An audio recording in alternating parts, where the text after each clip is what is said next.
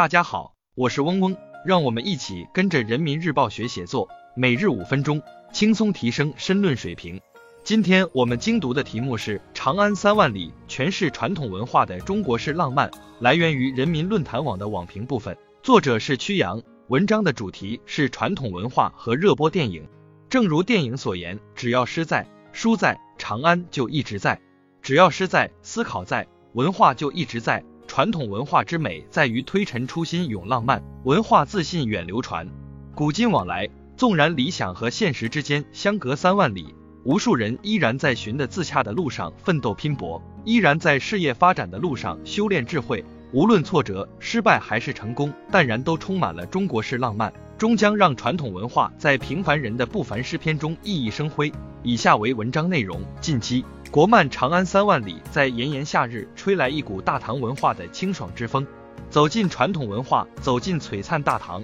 走进高适与李白的一生往事，你将一睹盛唐长安城的繁华自由，你会感叹晚唐长安城的断壁残垣，你会看到浪漫主义的唐诗之美，你会看到个人命运与国家命运的同频共振，你还会感到家国理想无法实现的无奈。中国传统文化的精髓不仅体现在历史故事、盛唐风韵、诗歌之美，还会跨越时代，折射到每个平凡人生的成败、进退、取舍和得失之中。看高适，看到的是家国情怀，凭借高家剑法驰骋沙场，烈士暮年依旧壮心不已；看李白，看到的是洒脱飘逸，入世曲折，出世无奈，盛名之下出身卑微，满腹才华却报国无门；看杜甫。看到的是晚年诗歌中的愁苦愤懑，看崔颢、孟浩然、贺知章、哥舒翰，大唐群像画卷栩栩如生，中国传统文化的至真、至美、至善动人心弦，人生逆旅的哲思、智慧、曲折耐人寻味。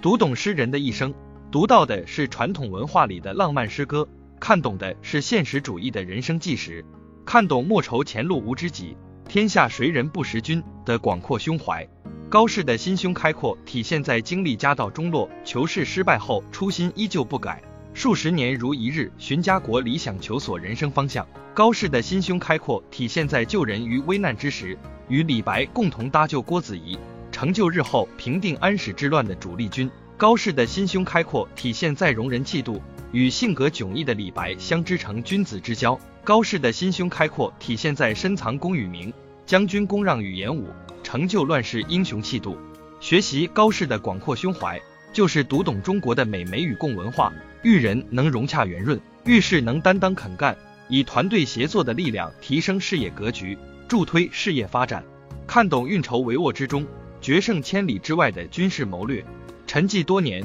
行军打仗，高家枪越磨越快。高适参与平定安史之乱，经历潼关大败和长安陷落，后任淮南节度使，平定永王之乱。在吐蕃围攻长安一战中，于军帐中以败退诱敌之计，算准时机与演武援军围攻击破吐蕃。智勇有才华，不一变容帅，村野诗人成为一代封疆大吏。学习高适的智谋，就是读懂中国的一叶知秋文化。要在工作中形成独到的预判，洞见萌芽中的风险，立足当下，登高望远，面向未来，科学谋划，在见微知著、防患未然中推动工作落地生效，开花结果。看懂公侯皆我辈，动用在谋略的生存智慧。半生漂泊，不骄不躁，修炼自身，临危不惧，是高适的性情写照。出走半生经历挫折许多，入世之心依旧坚定如初。身处低谷时懂得低头，是高适的生存智慧。投奔哥舒翰帐下，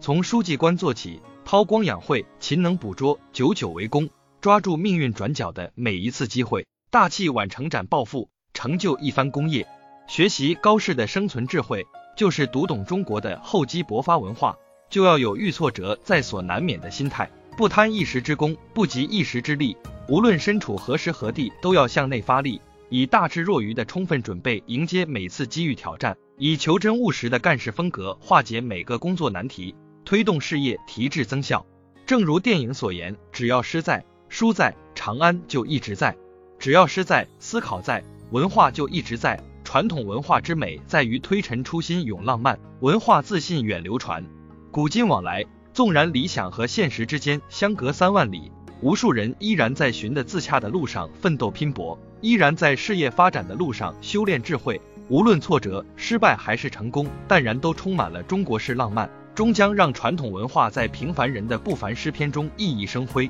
今天我们的精读就到这里结束了，十分感谢大家的收听。本文因编辑发布有所删改，如需获取完整版高清内容，可添加嗡嗡获取。日拱一卒，功不唐捐。